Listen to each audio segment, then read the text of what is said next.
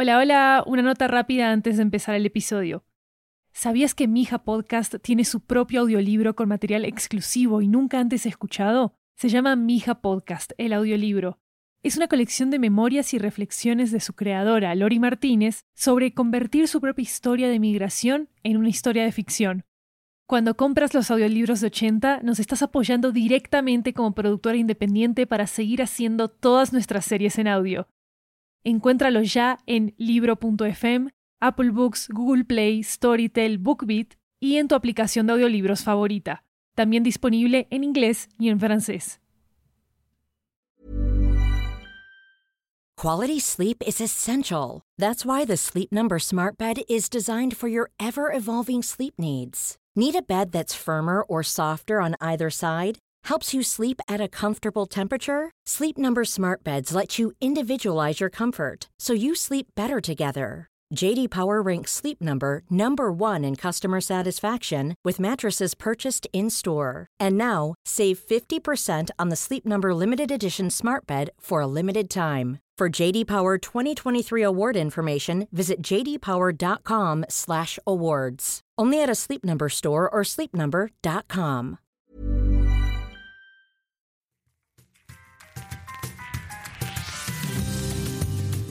Diez minutos no es mucho tiempo, pero cuando tenía 8 años, 10 minutos era todo el tiempo que tenía con mi papá entre la casa y la escuela por las mañanas. Imagínese ser niño y tener solo 10 minutos para contarle a alguien todo sobre tu universo entero. Supongo que es por eso que empecé este podcast, porque me convertí en mi hija. Mija significa mi hija en español, como ya lo saben, y aunque este primer episodio es sobre mí, los otros serán sobre miembros de mi familia, aquellos vivos, aquellos que se fueron y aquellos que todavía siguen soñando. Ahora, esto es lo que necesitan saber sobre mí. Soy tremendamente honesta, amo profundamente, siempre perdono y me encanta echar cuentos. Pero soy auténtica. Soy mi hija. Entonces aquí va. 10 minutos para contar mi historia.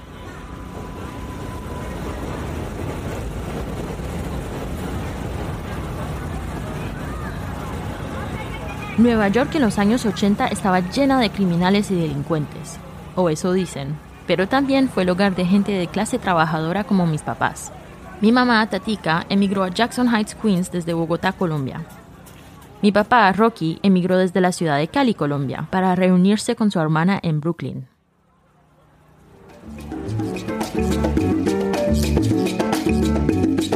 Una noche se conocieron en una discoteca latina en Long Island City y bailaron toda la noche. Me imagino que fue así. Hola mami, ¿quieres bailar? Bueno, ¿de dónde eres? Cali. ¿Y tú? Bogotá.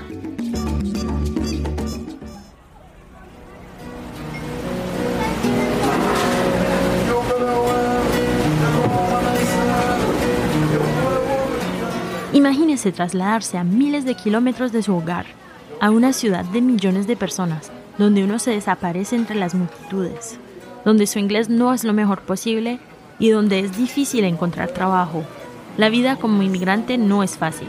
Entonces, naturalmente, la persona que te hace sentir más en casa es alguien de tu propia casa.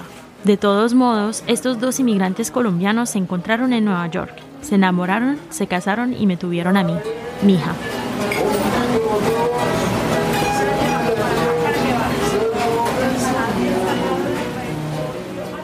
Unos años después tuvieron a mi hermano Mano y luego se separaron. Mano y yo nos quedamos con Tatica y Rocky, bueno, pues él nos llevaba a la escuela.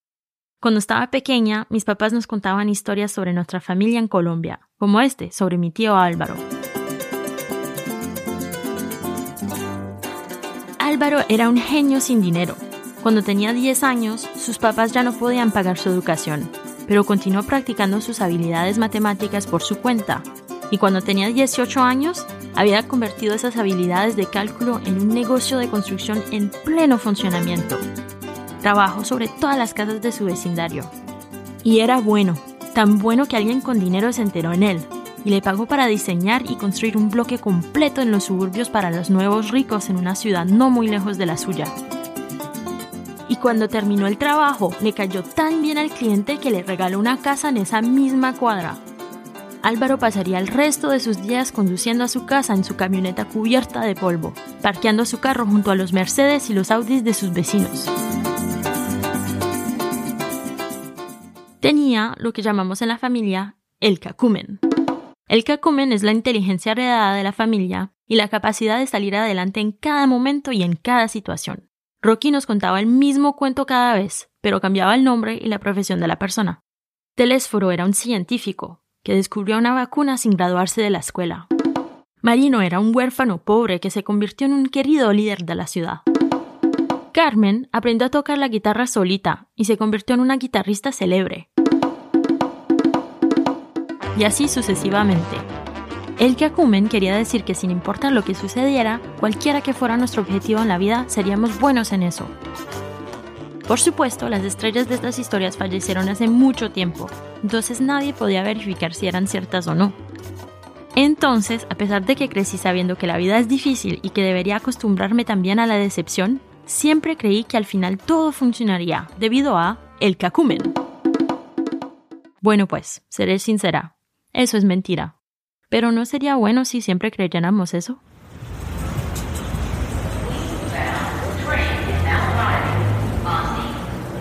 Mi historia tiene lugar en dos ciudades, Queens y Bogotá. Crecer en Queens fue genial.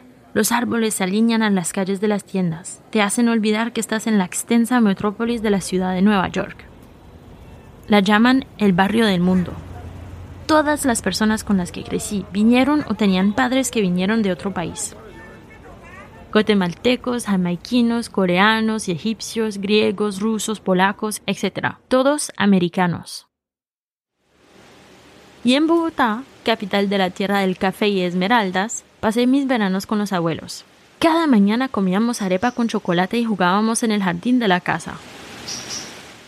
Nos mudamos a nuestro nuevo apartamento en 80 Street en Queens un poco después de que mis papás se separaron. Tatica nos cantaba en español antes de dormir. Pollitos dicen pío, pío, pío. En ese momento realmente no pensaba en lo genial que era tener dos culturas así ser muy americana en la escuela y ser colombiana en la casa. Y a veces ser ambos. Pero sí recuerdo que quería jugar un papel para los demás. Quería ser como las personas que veían la televisión, los blancos estadounidenses de clase media, con su cabello perfecto, sus sedanes y su implacable seguridad financiera.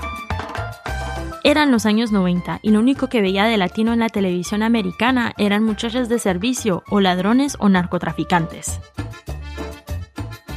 Es por eso que siempre me gustó hablar un buen inglés. Me aseguré de no usar lenguaje callejero cuando lo hablaba o colorear mi discurso con palabras en español. No quería que me asociaran a esas imágenes. Sin embargo, al pasar del tiempo, me di cuenta que esa hermosa mezcla de culturas es un privilegio, que significa que podemos sentirnos en casa sin importar dónde estemos. Cuando nos hace falta la casa, lo único que tenemos que hacer es poner la música y bailar. Pero hay una cosa de la que me siento culpable, y quiero terminar mis 10 minutos con esto. Imagínense un radio. Está hecho de plástico amarillo y desgastado. Está sobre el tocador del baño en nuestro apartamento y se sintoniza perpetuamente a las estaciones latinas de Nueva York.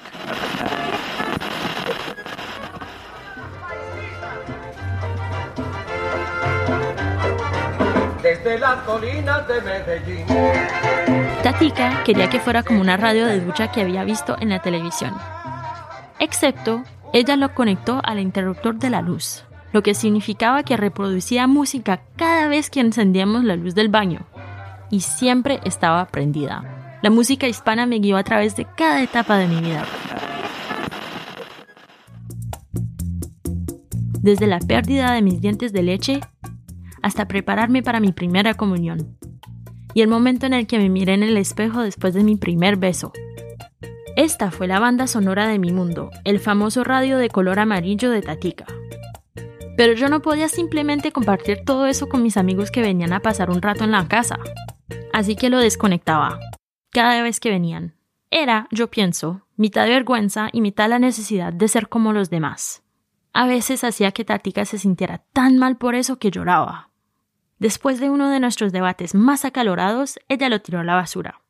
Y nunca lo reemplazó. Deje así, decía ella. Solo me di cuenta de lo especial que había sido tener esa fuente de lenguaje y amor hasta mucho más tarde. El tiempo sin voz camina, sin voz camina.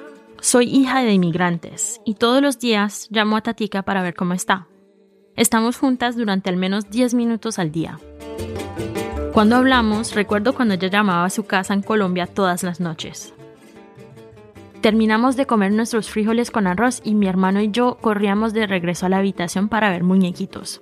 Tatica se quedaba atrás, tomaba un café y se sentaba sola en la sala de estar. Miraba por la ventana con un cigarrillo encendido en la mano y hacía su llamada. Había esperado todo el día para escuchar este sonido, el tono del teléfono que la conectaba a su casa y la voz del otro lado que decía, todo va a salir bien, mija. Y lo sería. Después de todo, estoy aquí, ¿no? Este episodio fue producido por Studio 80. Nuestra productora ejecutiva es Lori Martínez. Nuestras productoras asociadas son Laura Ubate y Rebeca Seidel. Diseño de sonido por Gabriel Dalmazo. Arte por Tiffany DeLune. Síguenos en Twitter y en Instagram at Mija Podcast. Si les gustó el programa, déjenos un comentario en Apple Podcasts. Hasta la próxima con amor y recuerdos.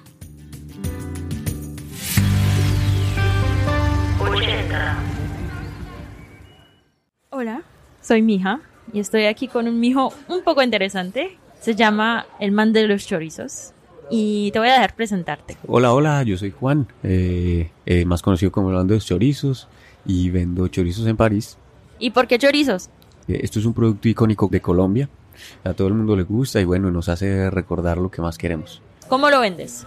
Yo vendo los chorizos por Instagram y por Facebook. Si quieren probar el mejor chorizo de París, pongan el código promocional Chorimija y por la compra de tres paquetes se los vamos a dejar a 9 euritos, bien barato, para que se los lleven a la casa y hagan un buen desayuno. Mom deserves the best, and there's no better place to shop for Mother's Day than Whole Foods Market. They're your destination for unbeatable savings, from premium gifts to show-stopping flowers and irresistible desserts. Start by saving 33% with Prime on all body care and candles. Then get a 15-stem bunch of tulips for just $9.99 each with Prime. Round out Mom's menu with festive rosé, irresistible berry chantilly cake, and more special treats. Come celebrate Mother's Day at Whole Foods Market. ¿Sabías que Mija Podcast tiene su propio audiolibro con material exclusivo y nunca antes escuchado? Se llama Mija Podcast, el audiolibro. Es una colección de memorias y reflexiones de su creadora, Lori Martínez, sobre convertir su propia historia de migración en una historia de ficción. Cuando compras los audiolibros de 80, nos estás apoyando directamente como productora independiente para seguir haciendo todas nuestras series en audio. Encuéntralos ya en libro.fm, Apple Books, Google Play, Storytel, BookBeat y en tu aplicación de audiolibros favorita. También disponible en inglés y en francés.